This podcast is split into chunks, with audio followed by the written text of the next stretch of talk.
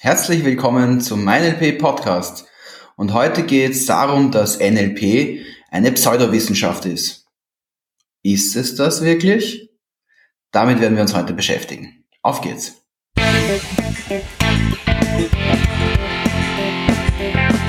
NLP Live, der Podcast für Frame Changer und Zukunftsbilder.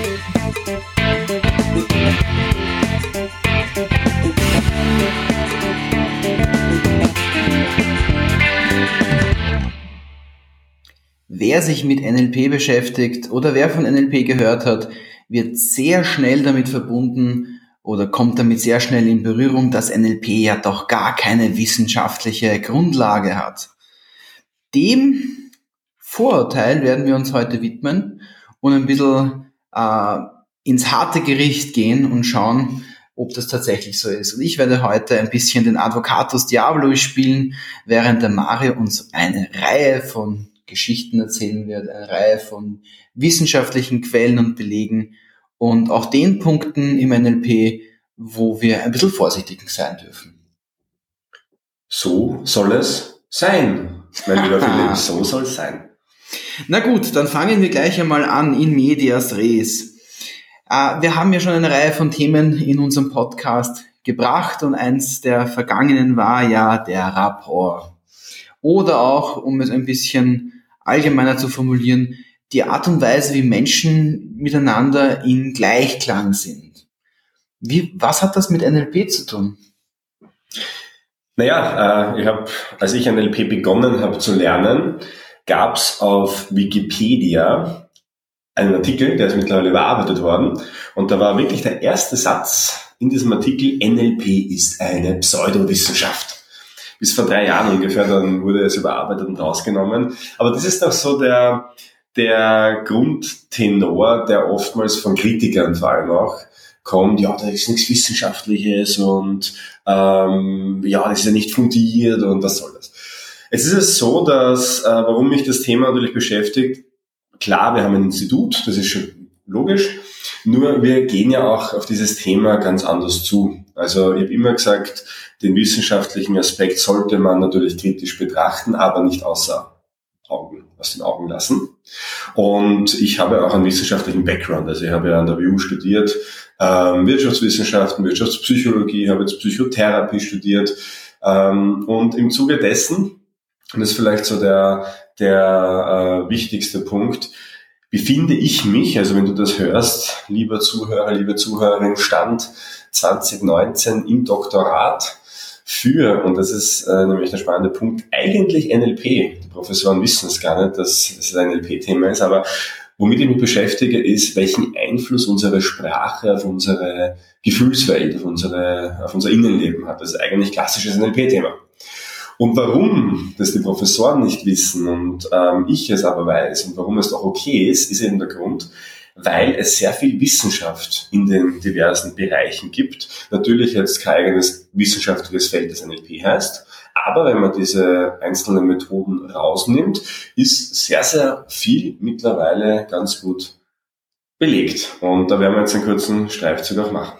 Gesprochen wie ein wahrer Politiker, die Frage allerdings nicht beantwortet. Was hat Rapport mit Wissenschaft zu tun? Lieber Mario. Ha? Ha? John Grinder hat zu uns einmal gesagt, und das ist ganz spannend, John Grinder und Richard Bandler haben ja, tragen ja beide einen Doktortitel. Und John Grinder hat zu uns einmal gesagt, weil wir ihn gefragt haben, John, ist es denn nicht wichtig, das Ganze auf solide Beine zu stellen? Und er hat dann zu uns gesagt, naja, weißt du Mario und Patrick, also nebeneinander gestanden, ähm, es ist mir schon wichtig, nur ich habe mich nie als, äh, in dieser Rolle gesehen. Also ich habe immer als Praktiker gesehen, die Dinge ausprobiert und andere sollen das doch am besten herausfinden. Aha, also doch pseudowissenschaftlich. du spielst deine Rolle ziemlich gut, Philipp. ziemlich gut. Ähm, es ist halt die Frage, also vielleicht viel mehr John Grinder und Bendler, die haben nie den Anspruch gehabt, Wissenschaft zu sein. Pseudo, wenn man in dieses Wort mal reingeht, heißt ja falsch oder fälschlich. Also würde man es auf Deutsch übersetzen, eine falsche Wissenschaft. Ähm, es ist immer die Frage, weil dadurch, dass es nicht den Anspruch erhoben hat, Wissenschaft zu sein, ist es halt ein bisschen schwierig, es als falsche Wissenschaft zu bezeichnen. Das gleiche, wenn ich sage, Äpfel sind eine Pseudowissenschaft, weil Äpfel wollten auch nie Wissenschaft sein. Ähm, unabhängig davon gab es natürlich Menschen, die die sich damit beschäftigt haben. Und du hast ja schon das Thema Rapport angesprochen. Äh, ich weiß, du wartest schon sehnsüchtigst auf die Antwort. Rapport ist so eines der klassischen Beispiele, wo sich NLP und Wissenschaft decken. Und das eben genauso, wie es John Grinder vorhergesagt hat, nämlich erst Jahre bis Jahrzehnte später. Wir wissen ja, dass das Thema des Rapports im NLP ja schon Anfang der 70er Jahre elizitiert, also herausgefunden wurde, was haben Wendler Gründer damals bemerkt. Sie haben gesehen, dass die Therapeuten, von denen sie das Modell hauptsächlich modelliert haben, also Pearl, Sauter und Erickson, sehr gut waren darin, sich auf ihr Gegenüber einzustellen, sich anzugleichen und haben sie dann gedacht, okay, die sitzen gleich da, die reden in ähnlichen Worten. Also Rapport ein Thema, das wir eh schon im, Podcast auch oft besprochen haben. Du weißt ja mittlerweile, mittlerweile, was es ist. Und das haben die halt beobachtet und haben dann sich gedacht, na, wenn die das intuitiv machen, was würde passieren, wenn wir das bewusst machen? Das war halt so der praktische Ansatz dazu. Es gab dann in den äh, 90er Jahren in Italien ein Forscherteam rund um äh, Giacomo Rizzolatti. Und Giacomo Rizzolatti ist in äh, dem Kontext sehr spannend, weil er so den, den wissenschaftlichen Grundstein für das Thema Rapport zumindest gelegt hat. Ähm, sie haben damals Experimente mit Makakenäffchen durchgeführt. Versuche mit Makakenäffchen durchgeführt. Und ähm, da ging es darum, die motorischen Zentren im Hirn ähm, ausfindig zu machen, was passiert, wenn der Affe zur Banane greift, wenn er Dinge zum Mund führt. Wir wollten einfach schauen, welche Neuronen da quasi abgefeuert werden im Bewegungsareal. Das war zur damaligen Zeit noch nicht so der große Wurf. Also wie gesagt, diese Studie habe ich, glaube ich, schon mal in, in einem Artikel, ähm, in, einem, in einer Folge quasi kurz beschrieben. Das Coole an der Sache war, dass es in einer Versuchspause mal eben den Fall gab, dass einer der Wissenschaftler etwas in die Hand genommen hat und das bewegt hat. Und in dem Moment haben die halt eben gesehen, hey, im Hirn des Affen tut sich das Gleiche, als würde der Affe das selbst quasi ähm, durchführen, die Bewegung. Das ist wurscht, ob der Affe zur Banane greift oder der Wissenschaftler zur Banane greift, es tut sich das Gleiche im Hirn. Und das haben die eben damals Spiegelneuronen genannt. Es gibt diesen Ausspruch, what ähm, Fires Together, Wires Together oder umgekehrt, also je nachdem, von welcher Richtung man es erzählen möchte. Und im Rapport geht es ja darum, sich anzugleichen. Und wenn man das Ganze weiterdenkt, wenn es mir jetzt gelingt, dass in deinem Hirn das Gleiche passiert wie in meinem Hirn, und die Basis ist eigentlich, also heutzutage sagen Wissenschaftler ja, dass so ähm, die Spiegelneuronen dafür verantwortlich sind, dass wir lernen können von anderen Menschen, andere Menschen imitieren können und dadurch halt quasi Lerneffekte rausziehen. Wenn man das ein bisschen weiterdenkt, bedeutet es im Endeffekt, dass wir es schaffen können, unsere Gehirne zu synchronisieren dadurch. Natürlich gewisse Areale nicht, aber die Spiegelneuronen sitzen, aber das zu synchronisieren. Und wenn wir das halt äh, eben tun, dann werden wir uns auf die andere Person so einschwingen, dass sich physiologische ähm, Funktionen angleichen, wie die Atmung, wie die Tonhöhe, äh, die Stimmqualität, Sprechrhythmus. Und das sind ja alles auch Facetten, das Bendler und Grinder in den 70er Jahren als Rapport bezeichnet haben.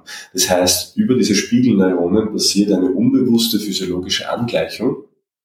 Und da gibt es total viele Studien mittlerweile drüber. Also da gibt es auch kritische Stimmen dazu, die dann gesagt haben, naja, äh, man kann, weil manche haben dann weitergedacht und gesagt, okay, Spiegelneuronen könnten auch für Empathie zum Beispiel verantwortlich sein, dass wir mhm. mitfühlend mhm. sind. Genau, ja da ist die wissenschaftliche Lage die, dass man es nicht beweisen kann noch. Also wie gesagt, da gibt es Stimmen, die sagen, ja, könnte ein Erklärungsmodell sein und, und auch Belege dafür. Andere, die halt Gegenstudien gemacht haben, sagen, Empathie hat damit nichts zu tun. Da ist man sich uneinig. Also wenn man dort Einigkeit finden würde, dann wären auch die Spiegelneuronen für die NLP eigentlich gestorben. Also. Naja, wenn das eine für Empathie gilt, für Empathie gilt, dann kann man es ja nicht noch für das Angleichen benutzen, weil Empathie ist ja was anderes. Ja, man weiß ja, dass je länger sich äh, Menschen aneinander angleichen, desto mehr Bindungen, desto sympathischer werden sie sich auch. Und wir werden ja dann ähm, auch noch im Zuge dessen, wenn es um Wissenschaft geht, ins Thema Modeling gehen. Also man kann ja auch sich Verhaltensweisen von anderen Menschen aneignen und das geht ja über die emotionale Ebene. Also ich glaube sehr stark daran, dass auch Emotionen übermittelbar sind und spürbar sind und jeder, wie gesagt, äh, empathische Mensch weiß das ja, dass es möglich ist mitzufühlen. Wo man sich halt nicht sicher ist, ist, ob das quasi das Gleiche ist, was man fühlt oder ob das nicht eine eigene Interpretation dessen was man glaubt wahrzunehmen am anderen. Deswegen ist so dieser, dieser wissenschaftlicher Konsens nicht ganz da, ob es wirklich möglich ist, das Gleiche zu fühlen, ob das so übertragen werden kann. Das ist halt natürlich das Problem, wenn man Menschen nicht reinschauen kann. Und aus diesem Grund man es vielleicht auch nie wissen wird. Also man kann immer nur quasi anhand der Beobachtung ähm, das feststellen, anhand der Resultate, die man kriegt, aber das Thema Gefühle und Emotionen ist generell ein schwieriges in der Wissenschaft. Ja, das ist richtig.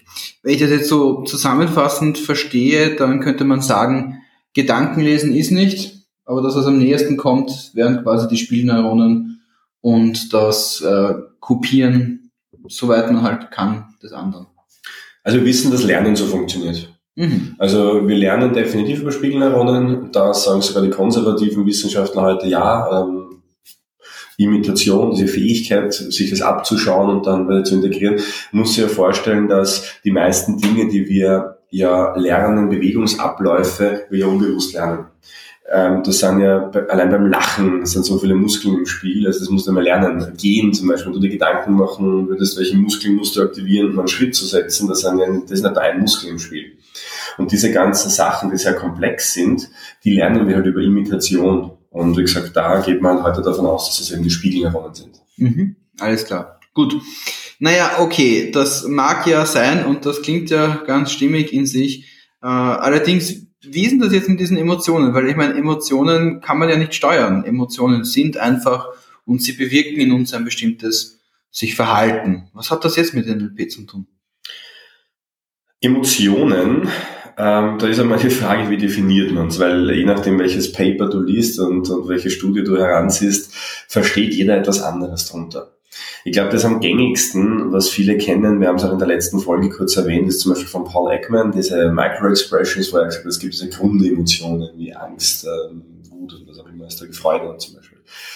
Und ähm, es gibt halt so diese Stoßrichtungen, die gesagt haben, okay, es gibt so Basisemotionen, die halt jeder hat, kulturübergreifend.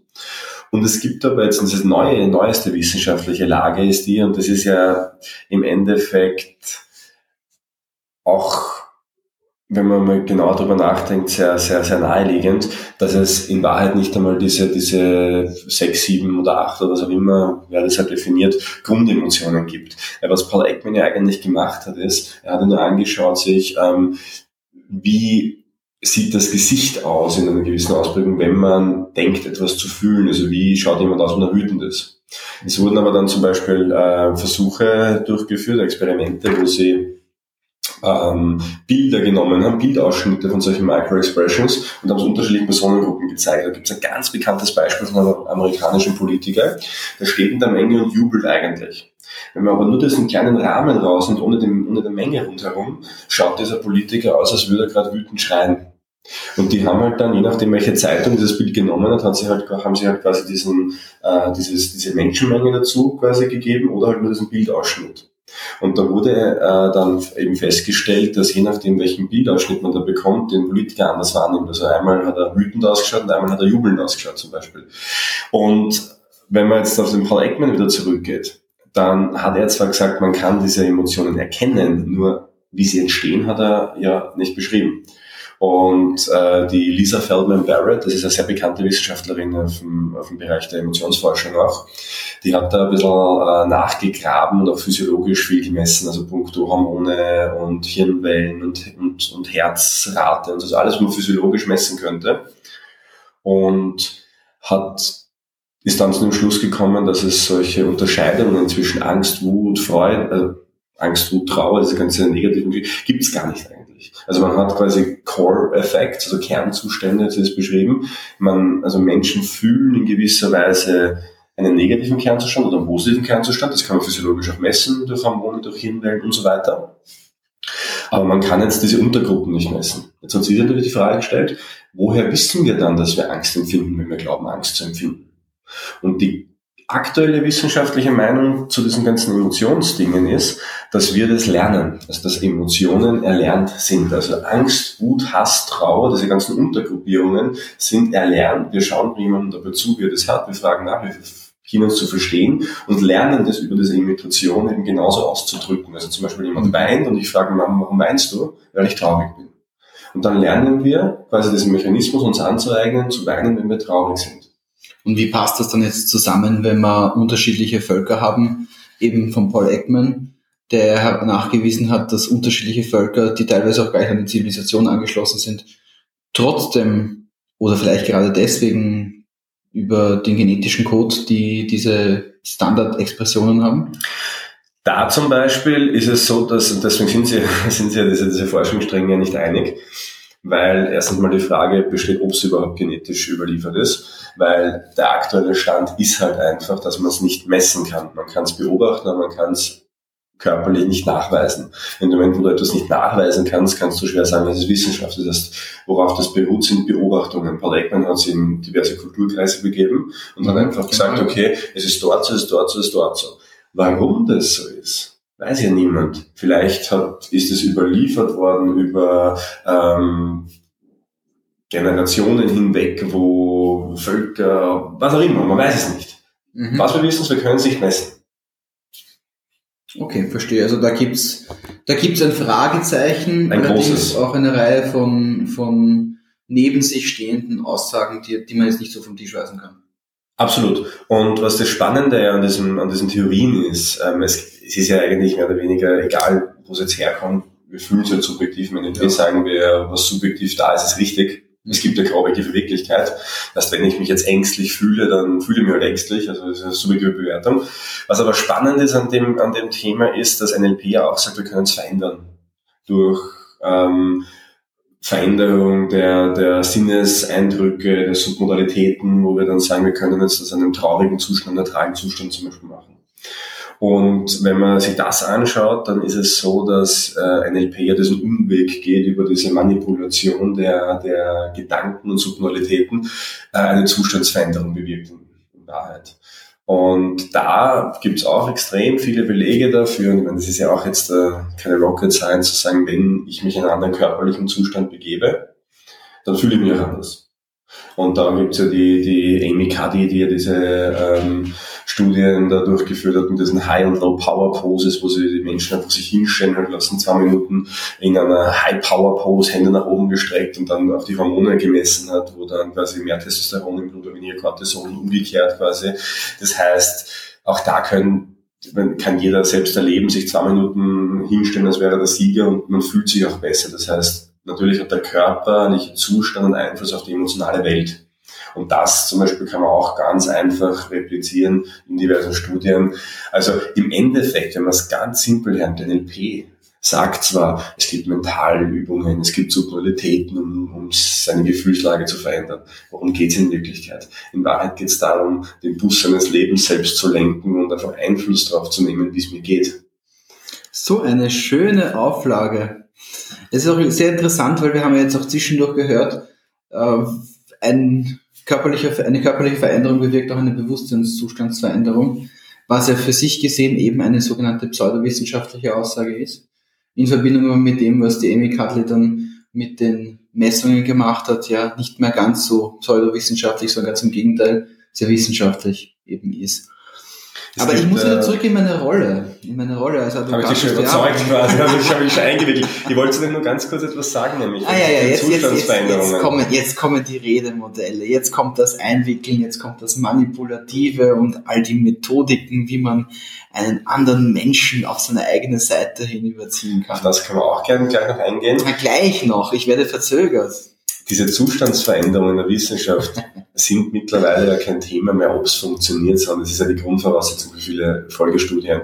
Es gibt ja, wenn man sich anschaut, ähm, Zustandsmanipulationen funktionieren heutzutage ganz einfach über Musik. Das sind valide Mittel, einfach einen Raum mit Musik zu beschallen, durch Priming oder was auch immer. Und die Leute fühlen sich dann anders. Also wie gesagt, diese Zustandsmanipulationen zu machen, ist heutzutage relativ easy. Aber du wolltest was anderes sagen. Genau. Äh, wo ich jetzt schon hin wollte, war nämlich diese sehr häufig vorkommende Aussage, NLP ist ja Manipulation, ist ja die dunkle Seite der Manipulation sogar. Mhm. Äh, und jetzt nicht im Sinne von dort, dass es dort Kekse gibt, sondern halt wirklich das bösartige Manipulieren und das böswillige Manipulieren anderer Menschen. Wie ist denn das jetzt mit diesen ganzen Redemodellen? Also wir kennen ja das Metamodell, wir kennen die Metaprogramme, wir kennen alles mögliche weitere, möchte nicht zu viel spoilern. Äh, wie kann man da ernsthaft sagen, dass das nicht manipulativ ist?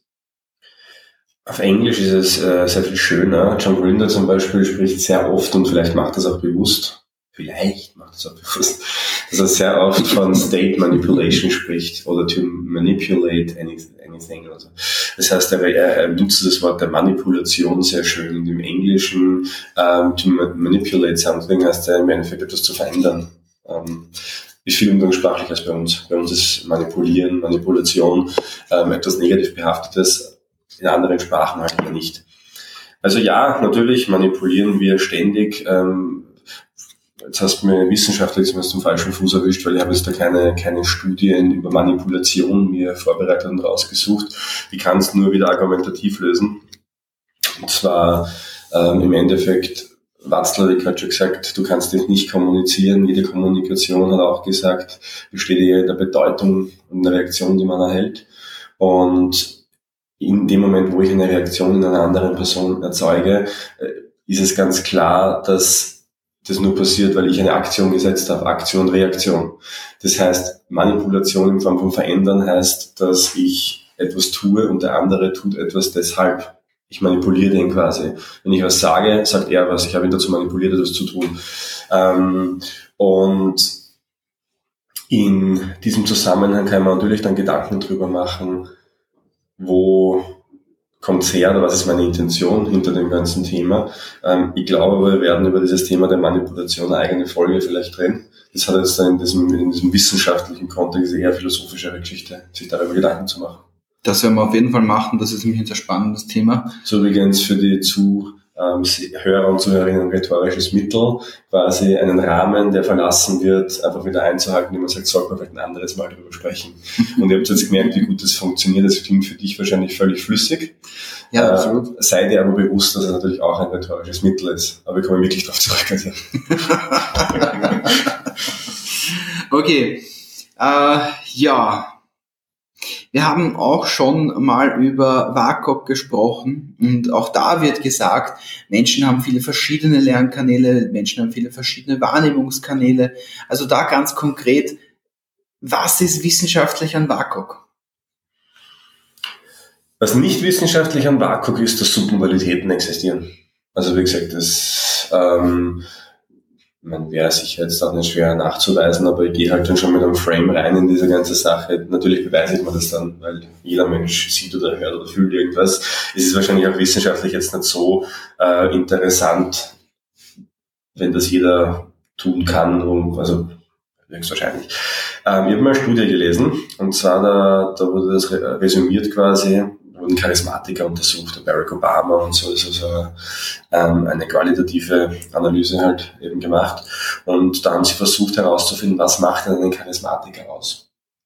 Also jemanden, der, wo, ja. wo die Menschen wirklich an den Lippen hängen. Und da haben sie resümiert, dass Charismatiker dadurch gekennzeichnet sind, unter anderem, dass sie es schaffen, Bilder in die Köpfe der Menschen zu projizieren.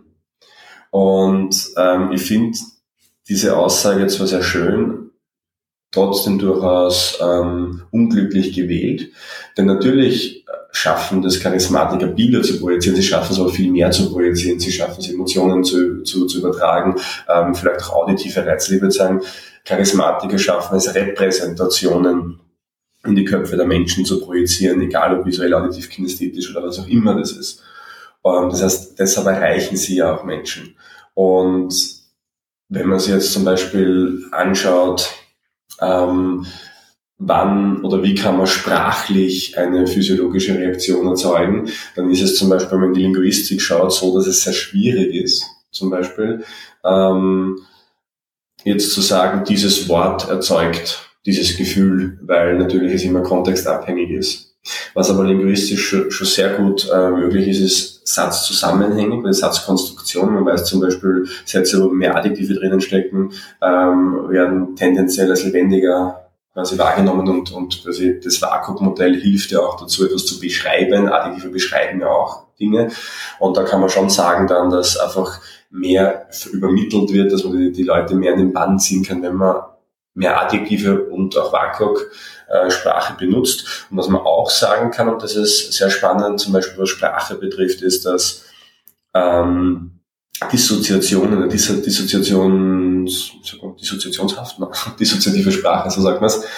Genau. Ähm, also Sprache, wo man sehr viel Mann, ähm, also Mann benutzt oder sich gedanklich entfernt, die sollten, die tun und so weiter, also nicht von ich und du und so weiter spricht, dass auch das ähm, als weniger emotional und weniger ähm, mitreißend dann im Endeffekt auch wahrgenommen wird. Da gibt es der Linguistik äh, recht viel, dass das halt bestätigt. Mhm. Okay, verstehe. Also quasi diese dissoziativen Formen als eine, als eine, äh, ein Verhaltensmuster dann auch in, in der Kommunikation zwischenmenschlich. Genau, ja. Wie ist denn das dann in der Psychotherapie? Wie wird das dort betrachtet? Psychotherapie, Psychotherapie hat ja sicherlich da eine Menge Background. Ist ein ganz spannendes und gleichzeitig auch schwieriges Thema, weil du das Problem natürlich immer hast, du kannst ja nicht in die Köpfe der Menschen reinschauen. Medizinische teilweise oder schwammig, also die Mediziner werden wir zu beipflichten, dass selbst da, wo man Blutabnahme machen kann, wo man, wo man viele Messinstrumente hat, mittlerweile immer noch sehr viel Graubereich liegt. Nur ein Hirn kann man halt einfach nicht aufschneiden, man kann es halt irgendwie versuchen, man könnte es aufschneiden, aber man will es halt nicht, Gott sei Dank. Das wäre voll eine einmalige Angelegenheit. Genau. Das ist vielleicht nicht so gut für eine Kommunikation. Plus weiß man ja auch nicht, was man dann aus der Information gewinnen kann. ähm, das heißt, es ist immer noch so dieser Blackbox-Gedanke. In der Psychotherapie hast, hat man oftmals solche so Ergebnisgeschichten. Das heißt, ähm, ich tue das, was kommt dabei raus? Und das ist natürlich ähm, sehr, sehr schwierig, weil oftmals diese ganzen psychotherapeutischen Studien mit Vergleichsgruppen gemacht werden, wo einfach überhaupt kein Treatment passiert. Also ich sage einfach, ich mache nichts und mit der anderen Gruppe mache ich halt die psychotherapeutische Intervention und wo wird es besser? Ja, logisch, wenn ich mich um kümmere und mit dem was tue, wird es wahrscheinlich besser werden. Ja, und andere hast du wieder, wo halt, wo halt es sehr schwer ist, die Kontextvariablen auszuschalten. Das heißt, heutzutage in Österreich gibt es ja, glaube ich, über 20 wissenschaftliche Therapierichtungen. Also wissenschaftlich heißt, damit du vom Bundesministerium anerkannt wirst, musst du ja Studien nach, okay. also mhm. vorweisen und, und auch die Effektivität der psychotherapeutischen Richtung halt belegen. Und da ist halt diese Studienlage sehr, sehr dürftig. Also wenn man sie zum Beispiel anschaut, ja, also von der Psychoanalyse bis hin zur NLPT, also einer neurolinguistischen Psychotherapie, die auch anerkannt ist in Österreich, ähm, gibt es schon ähm, Studien, die jetzt sagen, ja, es wirkt, aber wenn man da jetzt ein bisschen genauer hinschaut, könnte man schon auch sehr kritisch drüber streiten. Ähm, okay. Verhaltenstherapie ist zum Beispiel eines davon, das ist ja auch, auch eine Therapierichtung, die halt sehr lange den Psychologen auch vorbehalten war. Da gibt es sehr viele Dinge dazu und da könnte man sagen, ja, da ist wissenschaftlich ähm, was dahinter, das kann man am besten noch belegen. Aber was ist der Effekt davon? Gibt es jetzt eine der Therapierichtungen, die schlechter als die andere funktioniert? Nein. Also wie gesagt, das ist halt also Metastudien, das sind also Studien, die halt Studien ähm, sich anschauen und, und, und über viele hinweg. Halt Studien, die Studien bewerten sozusagen. Genau. Äh, da gibt's halt viele davon, die halt mittlerweile zu dem Schluss gekommen sind, dass eigentlich die Beziehung, und da sind wir jetzt wieder beim Rapport am Anfang, wo wir besprochen mhm. haben, das haben Bendler Gründer schon in den 70er Jahren erkannt, dass die Beziehung zwischen dem Klienten und dem Therapeuten im Endeffekt den großen Unterschied ausmacht und nicht so was die Person. Also das Wie ist wichtiger als das Was. Sagt man oder sagen viele äh, Metastudien heute. Und Könnte ja, man das übersetzen in das Wie äh, hat was mit dem Prozess zu tun und das Was ist mehr der Inhalt? Weil das ist ja auch so eine Sache, könnte, dass das NLP ja kontextfrei arbeitet, das kann ja nichts Konkretes als Ergebnis liefern. Könnte man so sagen. Also ich finde die Gedanken, die die beiden gehabt haben, sehr, sehr gescheit mitunter, also auch was sie mitgenommen haben. NLP ist ja quasi ein Fundus, wo einfach viele sie geglaubt haben, dass sie wirken, einfach ausgenommen worden sind und diese, diese Geschichte, wo ich sage, ich möchte den Prozess beeinflussen und das ist auch so eine Sache, wo der John immer sagt, um, ähm, to manipulate the process and not the content. Also wir machen keine, keine Inhaltsmanipulationen, sondern Prozessmanipulationen. Meine Aufgabe als guter Kommunikator, als guter Therapeut, als guter Coach, gute Führungskraft ist ja nicht der Person zu sagen, was sie tun und was sie denken soll, sondern es geht ja vielmehr darum, einen Prozess vorzugeben, innerhalb dem sich die Person entfalten kann. Und das ist äh, auch der Grundgedanke im NLP und auch das, was äh, zumindest die, die therapeutische Wissenschaft sagt, dass es wie gesagt mehr ums Wie geht als ums Was. Das hast du wirklich schön zusammengefasst, Philipp. Also du hast das sehr kritisch begonnen, aber mittlerweile legst du mir die, die Sachen ja auf, sogar der Reihe nach. Naja gut, wenn, wenn du wenn es wieder kritischer haben willst. Du hast jetzt gerade nach unten geschaut, das heißt, das ist ja ganz eindeutig, was du gerade machst. Absolut, ich habe inneren Dialog jetzt gehabt. Ja, absolut. Ich habe nicht die Seite dazu gesagt, noch besser. Also das, dieses, dieses Modell mit den Augenzugangshinweisen, das ist ja der absolute größte Mist überhaupt, sagt die ein oder andere Person, die kritisch NLP gegenüber ist. Also da muss ich dir als kritischer Betrachter, wie du einer bist, durchaus zustimmen.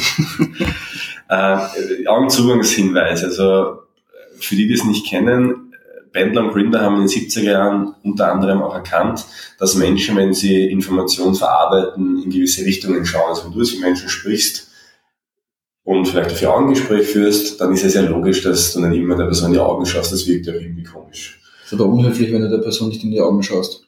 Nee, da gibt es auch wieder. legen wir nicht so viel an, das gibt auch in der Studien, wie viel soll man in die Augen schauen und wie lange soll man in die Augen schauen. Das ist echt Studien drüber, das ist echt lustig. Aber darum soll es jetzt nicht gehen, sondern was die halt bemerkt haben, ist, dass in dem Moment, wo Gedankenprozesse aktiviert oder wo man nachdenkt oder weil irgendwas innen drinnen passiert, oftmals die Leute in gewisse Richtungen schauen. Und da ist es auch wieder naheliegend zu denken, es gibt ein Muster. Und dann haben die halt dieses, dieses Augenbewegungschart halt gemacht, wo nach oben ist, ist alles visuell, ähm, auf also der horizontalen Ebene zu schauen ist auditiv und dann nach unten schauen ist kinästhetisch oder innerer Dialog. Und dann je nachdem, wo du halt hinschaust, ist noch konstruiert und, und ähm, erinnert. Und natürlich, das legt dann natürlich die Rutsche für viele, die glauben, man könnte damit Lügen erkennen. Auch da wieder Hinweis auf unsere Podcast-Folge zum Thema Lügen erkennen, wo wir da auch drauf eingehen. Ähm, nur, da wird halt eine ganz wichtige Sache außer Acht gelassen, du kannst in keine Menschen reinschauen. Was wir wissen, ist, dass wir über die Augenbewegungen Informationen verarbeiten. Das ist ja auch so im, im, im Schlaf, in der, in der Rapid Eye Movement Phase, wo wir sehr schnelle Augenbewegungen haben. Das ist die Phase, wo wir sehr viel Information intern verarbeiten. Das machen wir auch untertags, wenn wir irgendwo nachdenken. Ähm, nur, ob es jetzt wirklich so ist, dass wir, wenn wir nach oben schauen, an visuelle Dinge denken, das kann man heutzutage wissenschaftlich verneinen. Das ist auch so das, das Argument, was immer die NLP-Kritiker sagen. Ja, aber die Augenbewegungen, das ist widerlegt. Ja, es ist widerlegt. Deshalb machen wir es in unseren Seminaren auch nicht mehr, weil man muss, finde ich, als kritischer Betrachter ähm, auch die, ähm, ja, auch das Mindset besitzen, zu sagen, ich lasse Dinge hinter mir, die nicht mehr aktuell sind und nehme die Dinge mit, die aktuell sind. Ich habe wirklich einen sehr pragmatischen Zugang zu dem, also ich habe kein Problem damit, Dinge rauszuschmeißen und John auch nicht. Also wir haben mit John 2016 darüber gesprochen, über genau dieses Thema. Und ich habe zum John gesagt, John, weißt du eigentlich, dass das Thema mit den Augenbewegungen wirklich oft widerlegt ist mittlerweile? Und der sagt so, no, I didn't. Was spannend war, es, okay. war, es war insofern spannend, weil er sich natürlich nicht darüber Gedanken gemacht hat und ich glaube auch, dass für den war das halt einfach so, ist halt so, gell? er hat das halt irgendwann mal, und wenn man sich weiter damit beschäftigt, macht es ja schon wieder Sinn. So wie wir beim letzten, letzten Mal bei der Baseline gesprochen haben. Wenn ich eine Baseline mehr anschaue quasi, wo schaut jemand hin, wenn das Thema auftaucht, dann kann ich schon wieder was rausfinden. Der Fehler liegt immer nur darin zu glauben, jeder Mensch ist gleich und jeder folgt diesem Muster. Da ist der Fehler dran. Diese Studien haben ja auch nur dieses, dieses Muster, das die in die Bücher gedruckt haben, gemessen und nicht jetzt, ob das, ob das Informationen verarbeitet und ob man da was rausziehen kann. Also man kann im Coaching äh, sehr viel machen, nur mit diesen Armbewegungen, wenn man weiß, wie man es einsetzt. Also das ist vielleicht das, was der John auch gemeint hat. Und John hat, und ich habe dann so gesagt, wir testen es jedes Mal und dieses Muster, das, da kommen wir aber mit hin und er so, oh, okay, cool, really, then let's talk about it in äh, of months. Und das ist so geil, weil er gesagt hat, okay, passt, dann schauen wir uns einfach an und wenn es wirklich nicht stimmt, dann schmeißen wir es raus. Und so wie ich das jetzt mitbekommen habe, ähm, er nutzt das wirklich jetzt auch nicht mehr in seinen Anekdoten oder zumindest mit diesem Nebensatz. Also sieht nicht mal er, obwohl er es miterfunden hat, hängt an diesen Techniken und sagt, das ist jetzt allgemeine Gültigkeit und Weisheit. Und das finde ich auch wieder schön an der ganzen Sache, dass ja, ähm, es einfach ein sehr offenes Feld ist, wo man gerne auch Dinge einladen darf, die vielleicht aktueller sind und Dinge weglassen kann, die einfach veraltet sind. Interessant.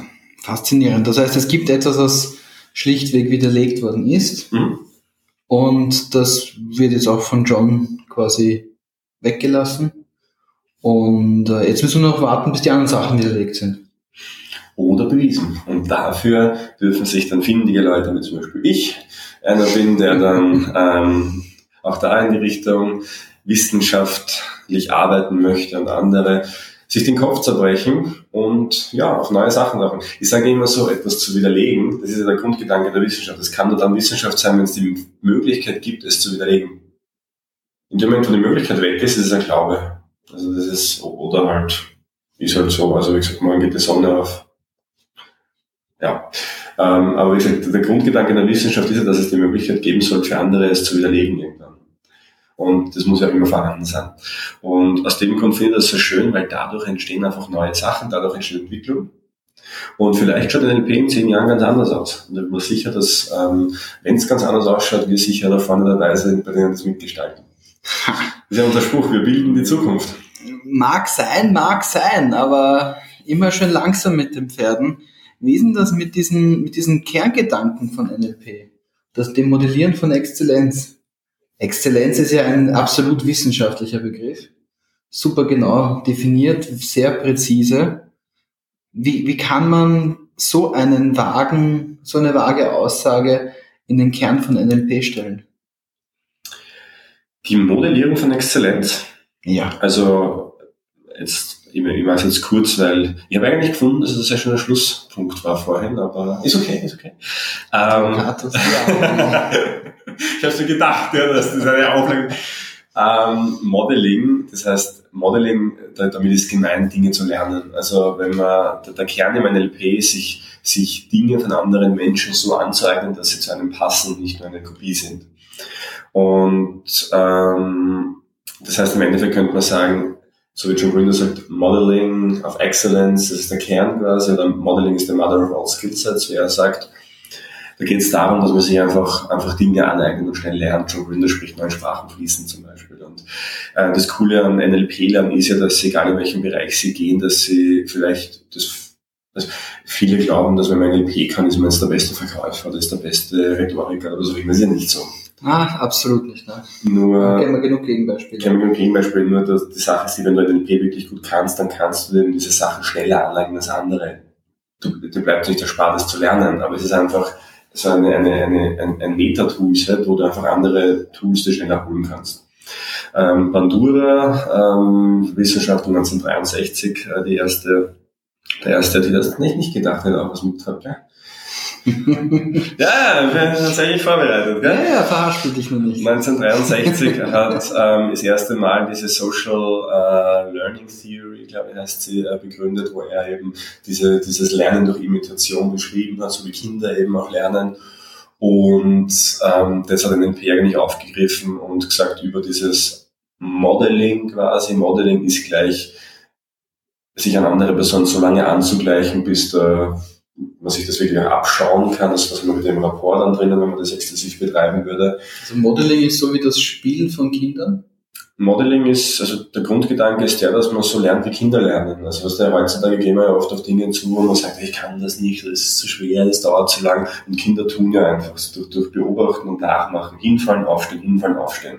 Das heißt, NLP-Modeling bedeutet, dass man einerseits natürlich auch Fehler machen darf, die Fehler gerne machen darf. Es bedeutet aber andererseits auch, dass man durch sehr gezieltes, da gibt es ja Struktur, auch jetzt in NLP die fünf Schritte ist, sehr gezielt sich Verhaltensweisen von anderen aneignen kann. Ähm, ich kann mich erinnern, dass wir bei John waren, haben wir uns angeeignet, seine Art, Seminare zu strukturieren. Er hat uns nie gesagt, aber dadurch, dass wir quasi ihn sehr intensiv beobachtet haben, uns in seine Welt begeben haben durch sehr intensives Spiegeln ähm, und Aktivieren der Spiegelneuronen. Aber es ist, wie gesagt, ein, ein sehr komplexes Thema. Auch dazu könnte man vielleicht einen, einen, einen eigenen einen eigenen ähm, Podcast, eine eigene Episode mal machen.